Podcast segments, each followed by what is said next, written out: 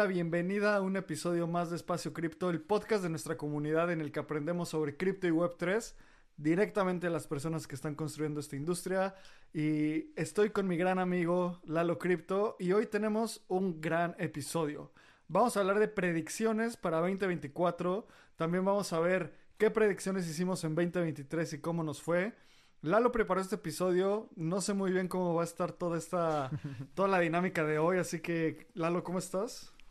Abraham, estoy muy emocionado porque este es el primer episodio que grabamos en 2024 que es distinto al formato de navegando.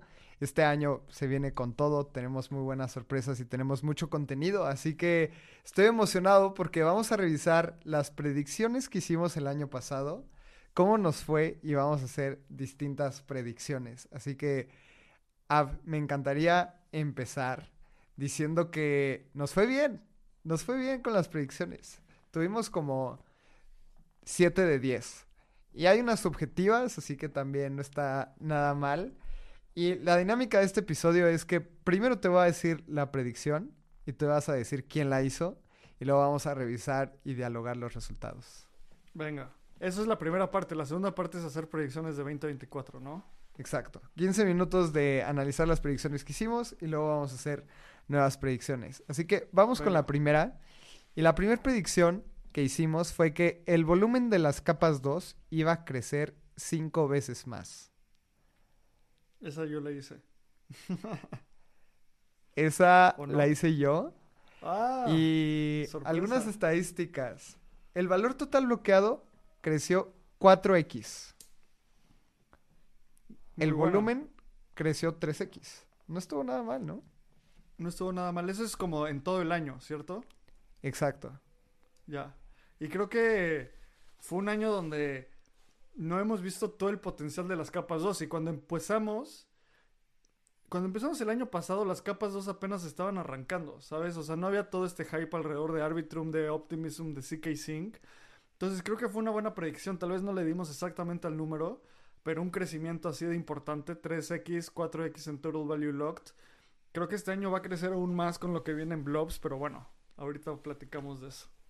Sí, fue una buena predicción y de hecho recuerdo cuando aprendimos de Arbitrum, o al menos aprendí un poco más, que fue en ETH Denver, no recuerdo si fue 2021 o 2022, que ellos regalaron la comida y era como, wow, gracias, ¿qué eres tú, Arbitrum? Y ahorita ya es como el estándar. En ese año estoy mostrando, si, si no nos estás viendo, venos en YouTube o en, o en Spotify este es mi.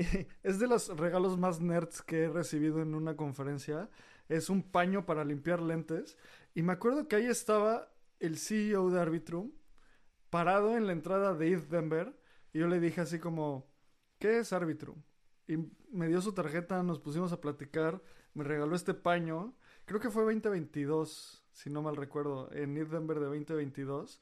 Y o sea, el crecimiento que han tenido esta tecnología, los rollups, ha sido increíble. Y hoy en día es la, base o el futuro de Ethereum, ¿sabes? Exacto. Sí, sí, la verdad es que fue buena predicción. Y ahorita estaba analizando los datos, y nada más un dato curioso al 8 de enero, es que la capa 2 que lo lidera, adivina cuál es, con mayor volumen. Hoy en día es Volumen de transacciones. Es Arbitrum, debe ser Arbitrum, ¿o no? La uno es CK Sync. Creo que hay mucha gente farmeando el airdrop. Y la segunda es Arbitrum. ¿Es número de transacciones o volumen? Número de transacciones. Ah, número de transacciones. Sí, la gente farmeando. En volumen es Arbitrum sin duda alguna, ¿no? Sin duda alguna. Y vámonos justo a la siguiente predicción. Que uno de los dos dijo que se iba a transaccionar cinco veces más en capas 2 que en capas 1. Híjole, creo que esa sí fui yo, ¿no? Esa fuiste tú. Y no fueron cinco veces más, pero sí 3.75. O sea, casi cuatro veces más. Así que muy buena también. Y creo que hubo momentos en el año en donde la escalabilidad de capas 2 llegó a ser más de seis veces la de la capa 1.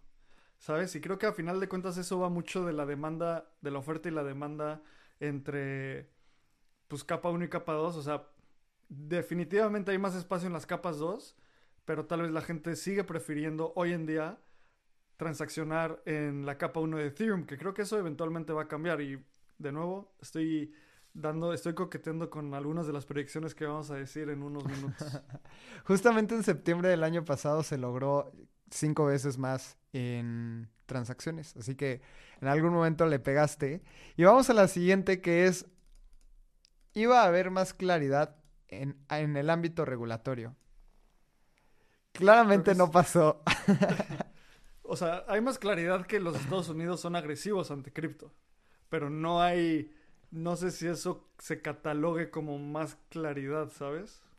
Sí, estoy de acuerdo. Yo estaba diciendo que íbamos a ver más claridad en la TAM. Creo que tampoco ha habido. De hecho, pues nuestro amigo Petro, el presidente de Colombia, se reunió con algunos de, sí, nuestros amigos como Mauro Tobar, que estuvieron dentro de, de los episodios del año pasado en Espacio Cripto, y hablaron, dialogaron, pero creo que no hay nada claro. Sin embargo, creo que una de las principales entidades que ha habido más claridad regulatoria es en, en el tema europeo. Europa. Sí, sí, sí. Y en eso sí estamos ganando cancha a la gente cripto. Pero Estados Unidos creo que sigue igual. O al menos, pues, el día de hoy Gary Gensler ya tuiteó algo a favor de cripto que era como, si invierten en cripto, eh, es volátil, mijos. Pero así nada más como hay aguas. Sí, bueno. Sí. Es como el... Eh, o sea, ese tweet de Gary Gensler es... Definitivamente va a haber un ETF. O sea, probablemente cuando publiquemos este episodio ya se hayan aprobado los ETFs, los ETFs de Bitcoin. Y siento que ese tweet que es como, si inviertes en cripto puede ser volátil, puedes hacer bla, bla, bla, es como el amigo envidioso de la prepa que no quería que hicieras algo, lo haces y es como, uy, no, pero con cuidado, ¿eh? Porque puede que te salga mal.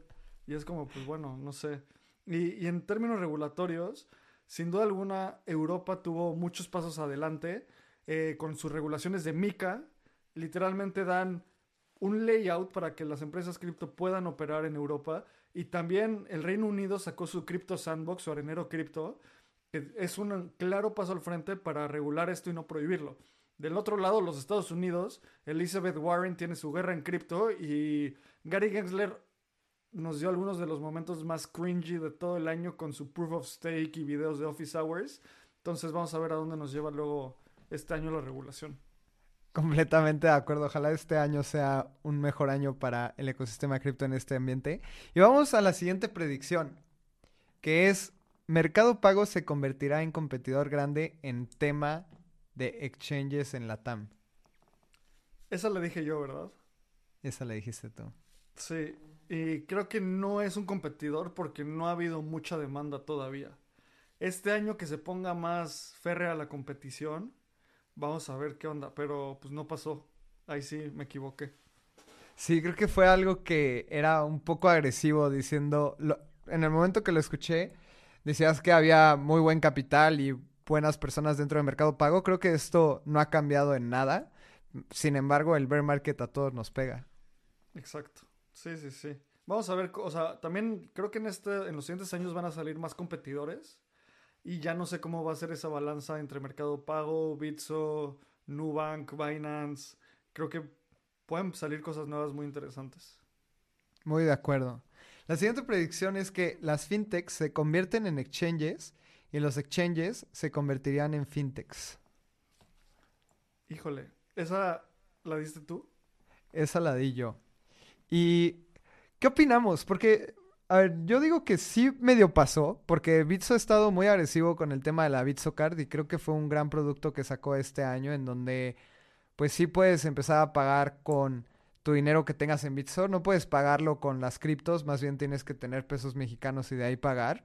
Y también otros exchanges como Bybit, estamos viendo DollarApp, cosa que DollarApp ni siquiera sé si es un es una fintech o es un exchange y creo que esta es la línea que justamente a la que nos estábamos refiriendo. A mí me gusta el producto, he usado los tres y creo que sí ha habido una mayor integración en el tema de dinero fiat con el tema cripto. Sí, y desde el lado de las empresas nativas cripto yéndose a fintech, más que las empresas fintech nativas entrando en cripto. Creo que en el largo plazo, una de las tesis que siempre decimos es que fintech va a correr en cripto, en real cripto, y eso va a hacer que todo el sistema financiero corra en real cripto eventualmente. Pero creo que esto va a tomar más tiempo de lo esperado, ¿sabes? En, los, en, los, en el próximo par de años, este año que va a ser un gran bull market, al parecer, Creo que va a haber muchos esfuerzos, pero no se van a terminar de consolidar, tal vez. En retrospectiva, eso que decías no pasó. Sí, sí, sí, sí. Digamos sea, que pasó es la un mitad. work in progress. Ajá, exacto. Es Como, Exacto. ahí va, va a tomar más tiempo de lo necesario. Obtén el mayor valor de Espacio Cripto con Voyager. En Espacio Cripto hemos creado una membresía exclusiva para aquellas personas amantes de este ecosistema. Con Espacio Cripto Voyager podrás encontrar trabajo en el ecosistema, ampliar tu conocimiento y conectar con la comunidad en un siguiente nivel. Vamos a tener acceso exclusivo a becas, reportes de investigación bimestral, reportes mensuales de airdrops, acceso previo a eventos de la industria y un club exclusivo para nuestros Voyagers llamado Voyager Club. Si quieres saber más información, ve a espaciocrypto.io y aprovecha para comprar nuestro primer NFT en donde vas a tener acceso exclusivo a Voyager con beneficios increíbles. Si quieres saber más información, te repito de nuevo, ve a espaciocrypto.io diagonal. ¿Te gustaría ser parte de una revolución cooperativa en el mundo de la Web3? Descubre Optimism, la capa 2 que está cambiando el juego. Optimism no solo es una capa 2 de Ethereum con transacciones más económicas y rápidas. Es un colectivo de constructores, empresas y miembros de la comunidad que trabajan en conjunto hacia la visión de Optimism. La visión de Optimism busca reinventar la organización y la economía digital, fomentando la creación de bienes públicos, la economía regenerativa y busca recompensar el impacto positivo. Optimism construye un futuro de coordinación y colaboración en la Web3. Imagina un espacio digital gobernado por sus ciudadanos donde las contribuciones positivas se recompensan con beneficios reales. En comunidad, impulsaremos el crecimiento sostenido y la creación de un ecosistema descentralizado. Entra a la comunidad de Espacio Cripto en Telegram o ve a optimism.io para conocer más. Este episodio es patrocinado por Giro, tu portal seguro, sencillo y entendible en la Web3. Giro es una wallet de custodia propia para acceder a todo el potencial de Web3, con integración directa a DeFi y bajos costos de transacción.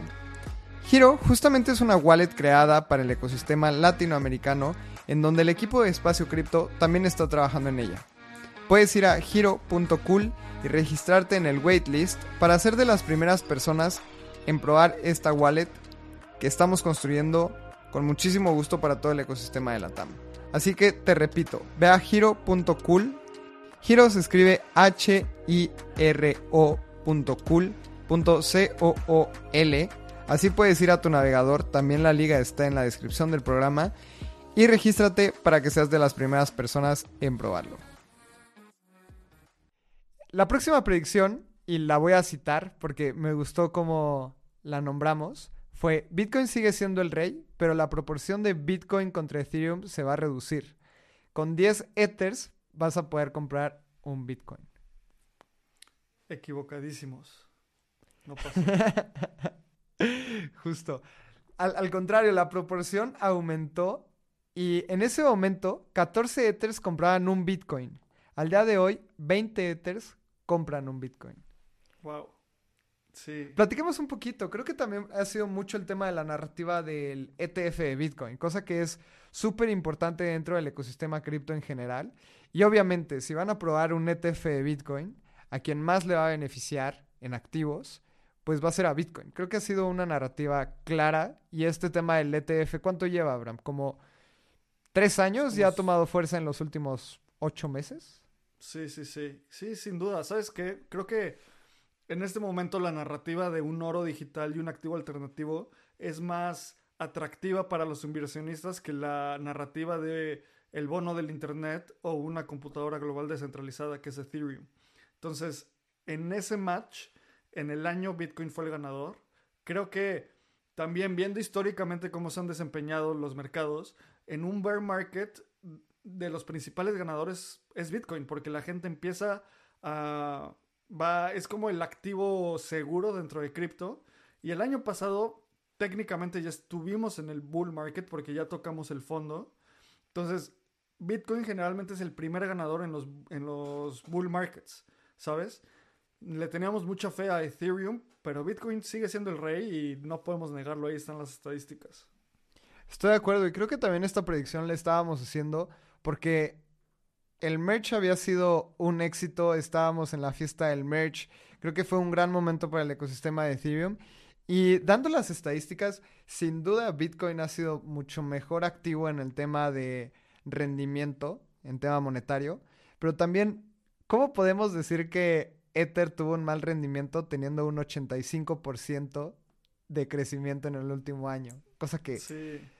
En ningún mercado, imagínate, ¿a cuánto vamos a tener que meterle en interés compuesto y cuántos años para tener 85% en CETES? Sí, hoy estaba platicando con Lalo, estábamos viendo unos activos y me dijo, no, es que luego yo soy muy conservador, creo que solo va a ser 3X esta cosa.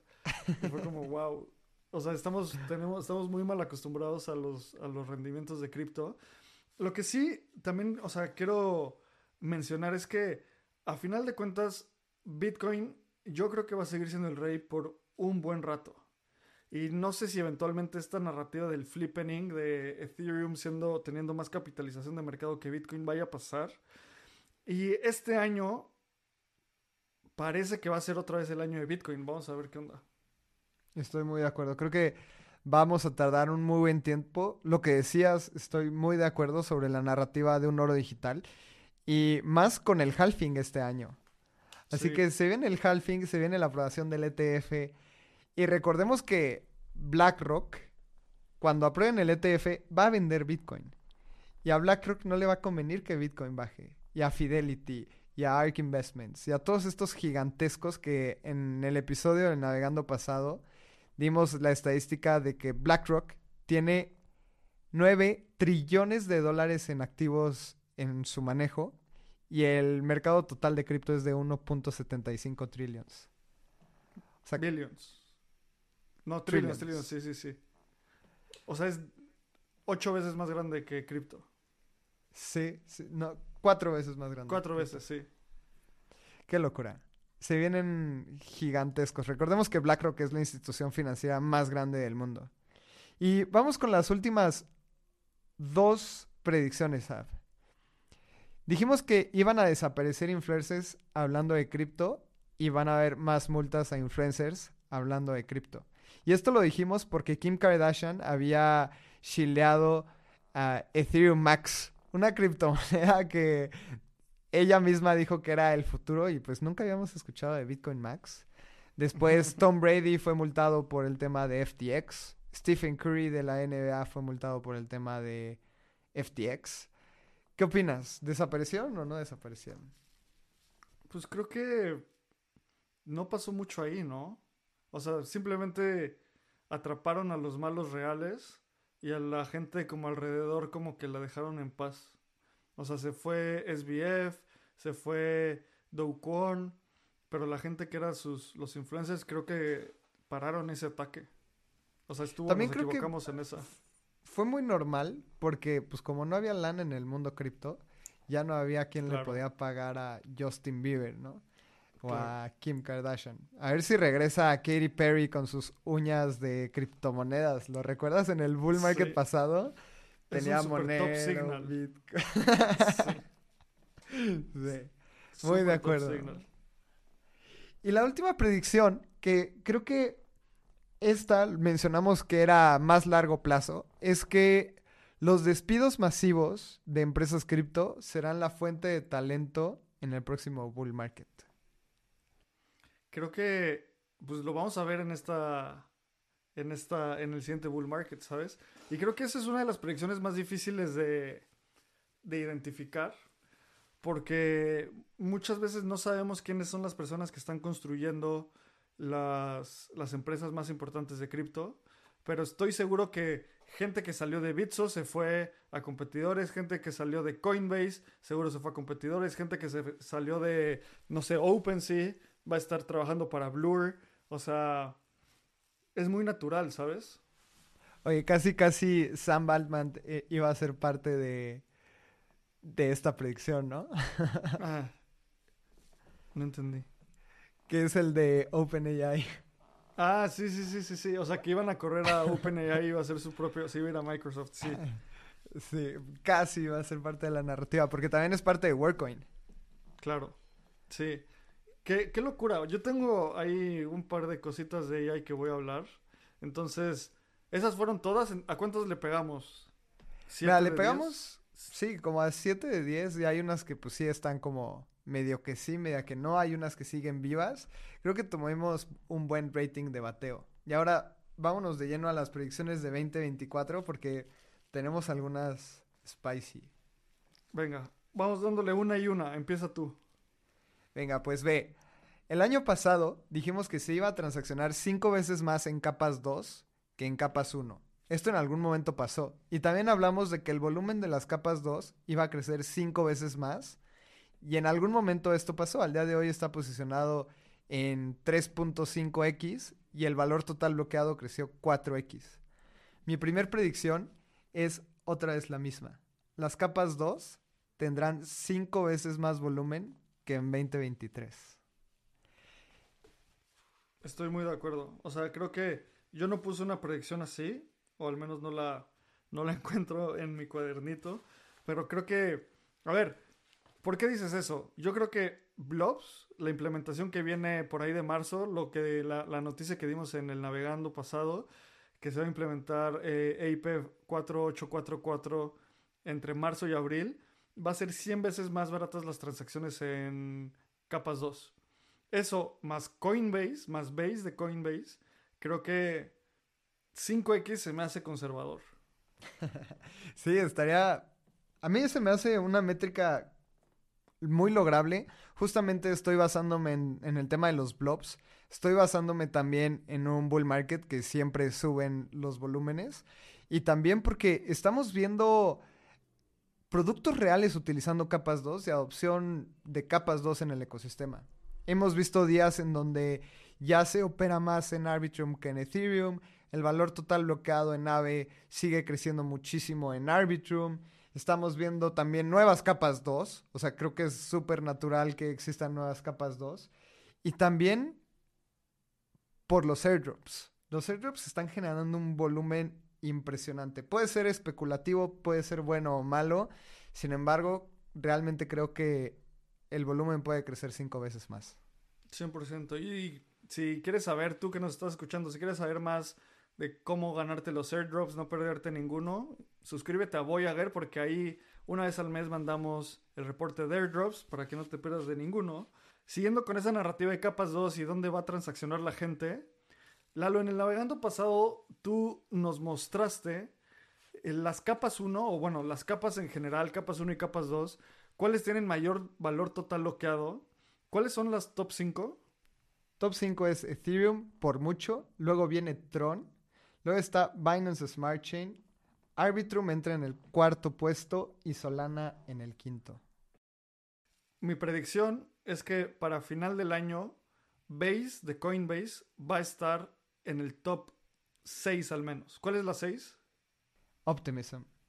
Optimism.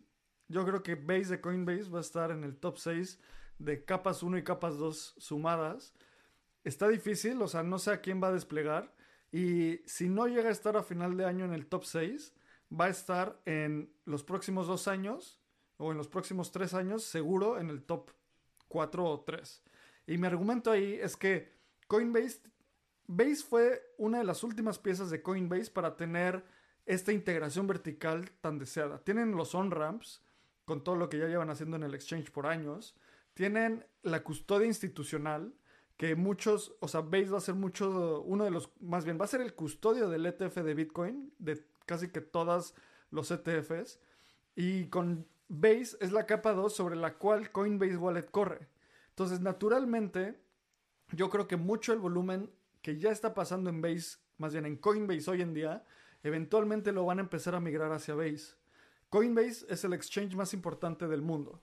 No es el más grande, pero sí es el más importante. Después de las multas que hubo para Binance, sin duda alguna para mí Coinbase es el exchange más importante y que poco a poco empieza a migrar su volumen hacia Base es algo súper fuerte porque en el momento en el que mandan liquidez de su exchange centralizado a Base, atraen a otras personas a que obtengan o, o que no que obtengan, pero que tengan acceso a la misma liquidez. En inglés dicen liquidity begets liquidity, o sea, la liquidez genera más liquidez. Esto va a pasar y creo que Base es, para mí Base es la capa 2 mejor posicionada para afrontar y absorber volumen. A mí se me hace una muy buena, pero también está muy arriesgada porque hay competidores dentro del ecosistema y como mencionábamos, Optimism está en el lugar 6. Base ahorita tiene 400 millones de dólares en valor total bloqueado. Eh, y si tiene que llegar al top 6, tendría que tener el doble, casi 800 millones, y que Optimism no crezca, cosa que sin duda van a crecer todas estas capas. Sin duda, va a desfalcar a Avalanche, que ahorita está dando algunas patadas de ahogado con meme coins. Y después se pone durísima la pelea, porque tienes a Ethereum, a Tron, que Tron sigue siendo muy grande, y tienes Binance Smart Chain, Arbitrum, Solana, Optimism, Polygon y Avalanche arriba. Así que... A ver, dinos, dinos los números así. Está Eh, bueno. ah, En número de millones, ¿cuántos tiene Ethereum? Tiene miles de millones, ¿no? Ethereum tiene 28 mil millones de dólares. Tron tiene 8 mil millones. Binance Smart Chain tiene la mitad que Tron, casi 4 mil millones. Luego Arbitrum tiene 2.4 mil millones. Solana 1.2 mil millones. Ese es el top 5. Y Base tiene 400 millones. Para llegar al top 5 tiene que hacer 3X. Y que los demás no crezcan. Creo que es factible. Está Vamos a buena. ver. Es mi predicción bold. Ahí te va otra predicción que yo tengo dentro del ecosistema de Ethereum que puede sonar bold, puede sonar arriesgada, pero de hecho se me hace conservadora. El número de wallets desplegadas con account abstraction, es decir, wallets con contratos inteligentes, crecerá 10 veces. Al día de ¿Cuántos hoy hay ahorita? hay 1.8 millones de smart contract wallets. En comparación con las externally owned accounts o el wallet que tienes en MetaMask con tu llave privada, que es- tiene 192 millones. O sea, Wow. es 1% en smart contract wallets comparado a lo que existe en pues, la wallet normal que se llaman externally owned accounts. Me encanta esa predicción y creo que es.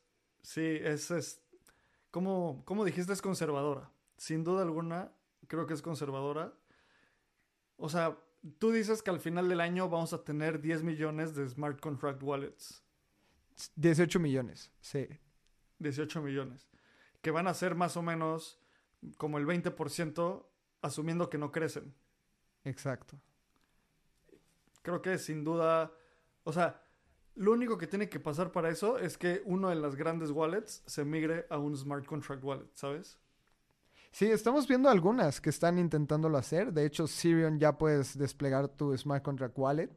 Una de mis wallets favoritas, que es Argent, que es muy buena, también es una Smart Contract Wallet.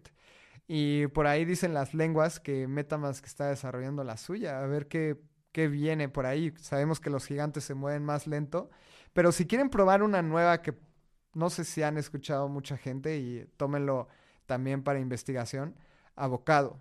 Esa me está gustando mucho, tiene una interfaz bonita y es una Smart Contract Wallet. La tendencia va para allá y nos vamos a olvidar de las llaves privadas. Venga, qué emocionante. Eso es el futuro, sin duda alguna es lo que hay que hacer. Y pues ya que estamos en Ethereum, yo me voy con la siguiente predicción. Y es que Uniswap doble el volumen de Coinbase al menos de dos veces. O sea, hoy en día Uniswap y Coinbase tienen el mismo volumen, más o menos. La mayoría de los meses eh, Uniswap es más grande, pero por poquito. Yo creo que en el mediano plazo, en un año, Uniswap va a tener el doble del volumen que Coinbase. Está buena. También le estás apostando a la descentralización. ¿Y cómo crees que vaya a ser este tema dentro del ecosistema de Base? Pues, a ver. Es más, tiene mientras ahorita que acabas de decir eso tiene aún más sentido porque Uniswap desplegado en Base va a empezar a obtener más liquidez, por lo tanto va a tener más valor total bloqueado, por lo tanto mis dos proyecciones como que juegan un poco entre sí, porque mientras crezca el volumen de Uniswap en Base, técnicamente podría Coinbase como externalizar algunos de sus pares y mandarlos directo a Base. O sea, los pares que más, más les cuesta mantener la liquidez, los podría mandar a Uniswap en Base. Entonces creo que podría ser uno de los primeros pasos. O sea, si yo estuviera en el equipo de producto de, eh, de Coinbase y tuviera que priorizar cómo, qué assets mandar a Base, esa sería mi lógica. Fue como cuando en Bitso me encargaba de los listados, mucho era identificar cuánto costaba listarlo por la liquidez, cuánto iba a ser el volumen. Entonces, el tema de la liquidez es uno de los puntos más importantes para una empresa como Coinbase. Y migrarlo a algo como Base creo que sin duda alguna puede pasar. Pero ¿crees que Coinbase diga, llévense el volumen a Uniswap y traden allá y perder esa parte del negocio? Pues técnicamente no la perderían porque si transaccionan los usuarios en la app de Coinbase, van a mantendrían la misma, o sea, seguirían cobrando los mismos fees, reduciendo sus costos operativos. Ok, ok. O sea, es como, este es un, me encanta, no lo había pensado, pero este punto de Coinbase y Base es como si Hilton hubiera creado Airbnb. ¿Por qué? Porque en el momento en el cual Hilton es a Coinbase, lo que Base es a Airbnb. ¿Por qué? Porque Airbnb es la forma en la cual, en la cual cualquier persona puede meter y sacar liquidez de noches de hotel, ¿sabes? Si las noches de hotel fueran un token fungible, Airbnb es un, un lugar donde tú puedes meter y sacar liquidez de forma sin tener que construir la liquidez tú mismo. Coinbase, al, mm. hacer eh, al desplegar en Base, lo que hace es que cualquier persona puede acceder a su liquidez y a la liquidez, y ellos también pueden acceder a la liquidez de alguien más. Entonces, en ese momento, los costos operativos, como este costo marginal por servir al cliente, o sea, cuánto le cuesta a Coinbase atender a un cliente más, se vuelve aún más barato porque no tiene que tener esa liquidez internalizada. Ok, me gusta, me gusta. Creo que también está... O sea, a mí no me sorprendería si vemos un base swap o algo así. Que, no, no creo. compita a Uniswap. O sea, creo que ya Uniswap tiene como este nivel de protocolo. Es como sacar un nuevo TCP/IP, pues ya funciona. Y Coinbase lo que quiere es mantener la relación con el usuario, ¿sabes? Eh, puede que salga algo así como un base swap, pero no creo que lo haga el equipo de Coinbase. Mm, ok, ok. Me agrada. Me agrada. Y vamos con mi predicción, que, que también creo que esta es una predicción conservadora y para nada es un consejo de inversión. Y mi predicción es que vamos a tener un nuevo máximo histórico en precios de Bitcoin en el primer semestre del año. Wow, eso está bold catalizado por el halving, la aprobación del ETF y una anticipación a las reducciones de las tasas de interés en Estados Unidos. Y te voy a platicar un poquito de esta última, porque últimamente hemos escuchado los reportes de que las tasas de interés se puedan mantener altas por un buen tiempo.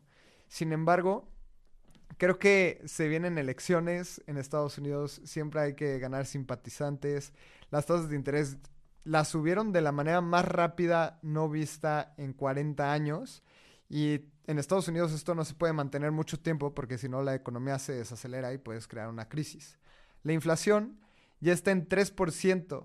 Cuando empezaron a subir las tasas de interés, la inflación en Estados Unidos estaba proyectada a un 11%. Entonces ya la redujeron casi cuatro veces. Y creo que esto es una buena razón para pensar que con el ETF y el halving en abril vamos a tener un máximo histórico de Bitcoin en el primer semestre del año. Y de nuevo, esto no es un consejo de inversión, pero es una predicción que me estoy arriesgando en sacarla y de hecho creo que se me hace un poco conservadora.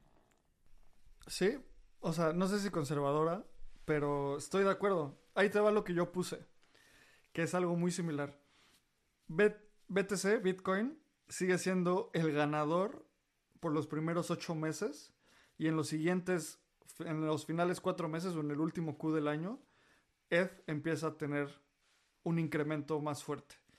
Y lo que puse es que se viene la tormenta perfecta para Bitcoin, con todo lo que dijiste, literalmente, el halving, el ETF, la reducción de las tasas de interés. Entonces, en este momento, o sea, si Satoshi Nakamoto, si esa persona aún tiene vida, en este momento creo que estaría diciendo como, wow, o sea, le pegué perfecto y no me lo imaginaba. O sea, después del COVID, la gente va, bueno, durante el COVID va a ser un super boom. Después del COVID va a haber una gran inflación y después, después, después del COVID, la gente va a volver a regresar a los activos de especulación, ¿sabes? Entonces parece que es la tormenta perfecta para Bitcoin. Sin duda alguna, este año, o sea, los dos tenemos esta predicción. Entonces, Espacio Cripto está como double invested en la predicción de que Bitcoin es la tormenta perfecta para Bitcoin. Justo hoy, Lalo, esto no lo hemos platicado, pero hoy pensé que eh, el siguiente newsletter que yo voy a escribir va a ser Bitcoin y su tormenta perfecta. O sea, de eso se va a tratar porque es, o sea, en inglés tienen este término de tailwind, o sea, el viento está pegando en las velas y está acelerando a Bitcoin. Estoy de acuerdo y creo que ya ni siquiera es una tormenta, ¿no? Es como El una época de bonanza para Ah. Bitcoin, porque, o sea, ya nada lo puedo parar. O sea, Gary Gensler y los reguladores en Estados Unidos ya ni siquiera están metiéndole el pie a Bitcoin, como que se, está- se están prefiriendo enfocar en otros proyectos y es como, sí, ya Bitcoin es una batalla que no voy a ganar y creo que es ni siquiera una tormenta, es como el momento perfecto para Bitcoin este año. Sin duda, sin duda. Qué emoción. Creo que después de un bear market, no sé si este vaya a ser. Decir que va a ser durante los primeros seis meses se me hace medio. Híjole, ya sabes. Yo somos muy como conservadores en espacio cripto tal vez, pero pues creo que debemos de ser más sassy. Y sí, está bien, en seis meses. Estoy de acuerdo. Vamos a la siguiente. Y creo que voy a destapar el tema de la inteligencia artificial. Muchas veces se ha dicho de que la inteligencia artificial y cripto van a ser grandes enemigos. Y yo digo que al contrario, este año va a ser el año en donde AI y cripto van a ser grandes aliados. Y más en un momento en donde ah, con AI la gente puede recrear mi cara y decir que soy yo. Y no hay una verificación dentro del Internet más que con NFTs, más que con criptografía, más que con justamente el ecosistema cripto y Web3 para verificar que los deepfakes, este, este tipo de cosas, de argumentos en donde es prácticamente imposible demostrar la certeza de algo, no se lleve con el ecosistema cripto. Entonces siento que, que el AI y cripto van a depender muchísimo entre ellos. Y así como lo leí en el reporte de, de Messari, el auge de la inteligencia artificial es una amenaza para criptomonedas, de la misma manera en que el celular fue una amenaza para el Internet. O sea, para nada es una amenaza, creo que van a ir muy bien de las dos. Y esa es mi predicción. Creo que AI y cripto vamos a ver muchos productos este 2024 en donde trabajen de la mano. Me acuerdo que el año pasado en la comunidad estábamos hablando de cuáles vemos que son los, cuáles eran las, las narrativas y creo que en el episodio de Tendencias de 2023 yo dije que no iba a pasar casi nada de ella y cripto porque era muy temprano. Era la convergencia en esas dos tecnologías se va a dar, pero el año pasado no se dio y era para mí era muy obvio. Este año estoy de acuerdo contigo. Y ahí te va otro newsletter que voy a escribir y algo que me un modelo mental que me encanta es piensa en un ejército o en un equipo de fútbol. Pensemos en un equipo de fútbol que nos gusta mucho el fútbol. ¿Qué prefieres? ¿Tener a 11 Messis o tener a 11 Canavaros o el mejor central de la historia? ¿Qué preferías en tu equipo? Yo 11 meses. Pero ¿está- ¿estás de acuerdo que Messi como portero tal vez no va a Sí, jalar? exacto. con unos centros nada más atacándolo va a perder el partido. Entonces, mi, mi modelo mental es algo que le llamo la espada y el escudo, donde AI es una tecnología muy ofensiva, en el sentido de que te ayuda a ir más allá, te ayuda a crear más, te ayuda a hacer cosas de forma un poco más... le mete más entropía al sistema, más desorden. Lo que tú decías de los deepfakes es, es una tecnología que va muy hacia adelante, que va muy hacia, hacia el ataque, básicamente. Cripto es una tecnología mucho más defensiva. Es una tecnología donde es yo mantengo mis propios activos, tú no puedes penetrar mi wallet, tú no puedes confiscar mis activos. O sea, es algo más de, de, de afuera hacia adentro. O sea, como a final de cuentas funciona como un escudo. Entonces, haciendo esta analogía romántica de que la humanidad es un gladiador, un gladiador sin escudo probablemente no dure nada en la arena y un gladiador sin espada pues probablemente dure mucho pero muera al final de, cuentas. Para mí Crypto es, es ese escudo y AI es esa espada. Entonces la predicción que yo, que yo puse son experimentos con AI y Crypto y los puse, los había puesto en otra dimensión que tú honestamente. Creo que la tuya tiene mucho más sentido este año. Lo que yo había pensado es que cripto, ¿sabes? Uno de los mayores problemas de, en AI es el problema de la alineación. ¿Cómo asegurar que la gente super, bueno, la superinteligencia está alineada con la moral cripto, más bien con la moral humana? Y hay muchos estudios que muestran que con algo como un token criptográfico que se ha recompensado este AI de una forma como económicamente viable, podría ser una buena forma de mantener el problema de alineación. Siempre y cuando la gente que tiene acceso a esos tokens pueda continuar sustrayéndolos y mandándoselos a la inteligencia artificial. Creo que este, y básicamente, resumiendo esto, es cripto con el alignment problem de AI. Creo que va, puede empezar a haber algunos experimentos ahí. Lo que tú dices creo que tiene más sentido. O sea, como AI, más bien asegurando que la gente que está interactuando en el Internet con AI, que tenga algún token criptográfico que compruebe su veracidad, algo como un NFT en un wallet, tiene mucho más sentido este año para ser implementado. Mm. Estoy de acuerdo, creo que vamos para allá y sin duda convergen muy bien. Son tecnologías que convergen perfectamente bien y lo vamos a empezar a ver. También hay un montón de cosas que vamos a explorar. O sea, Sam Altman, que es el CEO de OpenAI, creadores de ChatGPT, es co-founder de WorkCoin. O sea, es justamente inteligencia artificial con cripto. ¿Qué va a pasar y cómo vas a verificar que eres humano? Él justamente está diciendo que en el Internet ya, hay ya no hay una manera de diferenciar entre un bot y un humano. Entonces están creando todos estos zero knowledge technologies y estas maneras de identificar que somos humanos. Y creo que inteligencia artificial ahí también converge muy bien. Sí, sí, sin duda. Vamos a... Yo tengo una predicción más, una y media predicción más. Y mi predicción es que USDT sigue siendo el rey de los stablecoins. No, o sea, nadie lo va a desfalcar. USDC creo que va a poder tener mucho, mucho, mucho impacto, va a crecer, pero USDT va a seguir siendo el rey de los stablecoins. El uso que hay de USDT en países en vías de desarrollo es brutal. En Argentina, en, en África, en Vietnam, entonces, creo que ese terreno está muy, muy, muy, muy empujado por USDT. Creo que USDC tiene una gran oportunidad este año. Probablemente Circle se vuelva una empresa pública.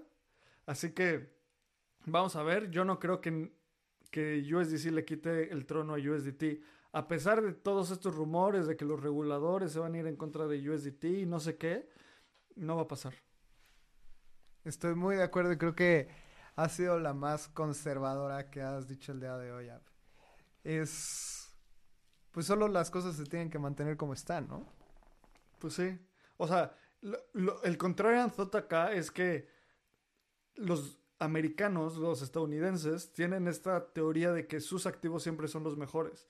Y USDT es medio que un stablecoin que tiene gran auge fuera de Estados Unidos y USDC tiene un auge dentro de Estados Unidos. Entonces hay mucha gente que dice que USDC va a ser más importante que USDT. Yo no lo veo. Mínimo sí. Eh, este año. De hecho, una de las cosas que necesitas para poder cambiar un USDT por un USD es ser una empresa que no tenga ninguna relación con Estados Unidos. O sea, si tú tienes un co-founder americano, tu empresa ya, no puede hacer ninguna transacción con Tether. Cosa que pues también es como hay que ponerle atención. Y es que no quieren tocar para nada Estados Unidos. Y como mencionabas, o sea, tienes los dos bandos. Tienes USDC, que es friendly con los reguladores en Estados Unidos. Como mencionabas, muy probablemente vaya a salir a bolsa. Es como el, el amigo del sistema financiero estadounidense. Y USDT Exacto. se mueve sin tocar Estados Unidos. Sí. Y otra cosa súper importante es cuántos Treasury Bills, o sea, cuántos bonos del gobierno americano tiene Tether. Tiene más que países como Australia, o sea, está en el top 10, Como ¿no? Italia. Sí, sí, sí, es, es impresionante ver esa lista. Tiene más bonos de tesoro que México. Justamente escribí un newsletter sobre este tema porque las stablecoins ya son demasiado grandes para caer y Tether está posicionada como una de las empresas privadas con mayor bonos de tesorería de Estados Unidos en el mundo. Entonces, si le va mal a Tether, le va mal literalmente a la economía. O sea, tal vez le da un catarrito a- al Banco Central de Estados Unidos, pero ya le da más que si México quiebra. ¿Te acuerdas cuánto tenía Tether de bonos del gobierno gringo? Ya checamos el dato. Tether tiene alrededor de 86 mil millones de dólares en bonos de gobierno americano. Eso los pone cerca del, en el top 20. Más o menos en el top 20. O sea, no es nada negligible. Vamos a ver a dónde lleva esto. Y... Y ah, para que nos demos una idea de la dimensión, Alemania tiene 91 mil millones. Tether tiene nada más 5 mil millones menos que Alemania. Y tiene más que países como Holanda, México, eh, Italia, España. Son países de primer mundo. Sí, sí, sí, sí. Vamos a ver. Qué Vamos a ver qué onda. Y... Lalo, ¿tú Vamos tienes con- alguna otra predicción? Vamos con mi última predicción. Y es que Solana se va a convertir en la capa 1 con mayor argumentos para competir con Ethereum. Y será la segunda capa 1 más importante dentro del ecosistema. Te voy a platicar lo que vi y fue como, wow. O sea, creo que esto puede ser algo súper interesante. Hay una, hay una aplicación de NFTs. Sabemos que Solana siempre ha sido súper bien posicionada en el ecosistema de los NFTs que se llama Drip. Drip se asocia con artistas para distribuir NFTs gratuitos a sus suscriptores. Y Drip ha minteado más de 78 millones de NFTs en el ecosistema de Solana. Y únicamente se han gastado en gas fees 413 solanas. O sea, es como 0.00036 dólares por transacción. Y estos son de los argumentos que la gente menciona que puede causar una adopción masiva dentro del ecosistema de Solana. Ethereum va, va a tener sus blobs, va a ser también muy barato, pero otro argumento que también creo que es súper importante es el ecosistema DeFi de Solana está creciendo cada vez más. Tiene una comunidad súper sólida. Eh, Amantes de Solana hemos visto en varios eventos. Yo nunca he visto un amante de Tron. Así que diga, sí, yo, yo tengo muy buenos argumentos para defender a Tron. Y siento que Tron es como los setes. No te vas a poner una playera de setes. Pero sí te vas a poner una playerita de Solana en una comunidad en donde creo que tiene muy buenos argumentos. Y el tercer argumento es porque en Solana está habiendo una estrategia muy interesante de- airdrops. Y esto sabemos que trae dinero, volumen y personas. Han habido varios airdrops de Ju- Jupiter Finance, que es como el Uniswap de, de Solana, y fue un airdrop muy, muy, muy jugoso.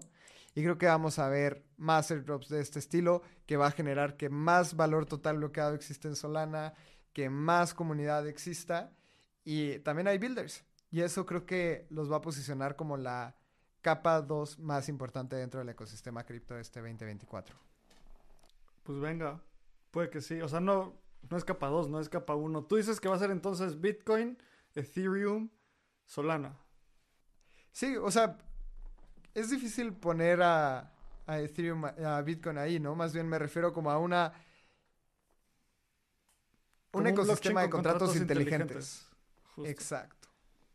Ya, va, pues me late, me late. Y creo que, a ver, puede que, no sé, en la última hora Bitcoin ha subido 2.7%. A ver si no tu predicción se cumple en menos de dos meses o algo así, de que Bitcoin llega a su máximo histórico. Creo que esa es la de las más conservadoras. Se viene un bull market. Se- bueno, estamos en un bull market. Ab. Hablemos sobre eso dos minutos. ¿Estamos en un bull market o no estamos en un bull market? Sí, sin duda. O sea, creo que tendría que pasar una catástrofe para que Bitcoin regrese a tocar 19 mil dólares o Ethereum llega a tocar 800 dólares otra vez. Entonces, si no toca esos precios, técnicamente llevamos en un bull market desde que tocaron esos precios. El problema es que cuando empieza el bull market es como después de un desastre natural, pues ya sale el sol y la gente está así como, ¿qué está pasando?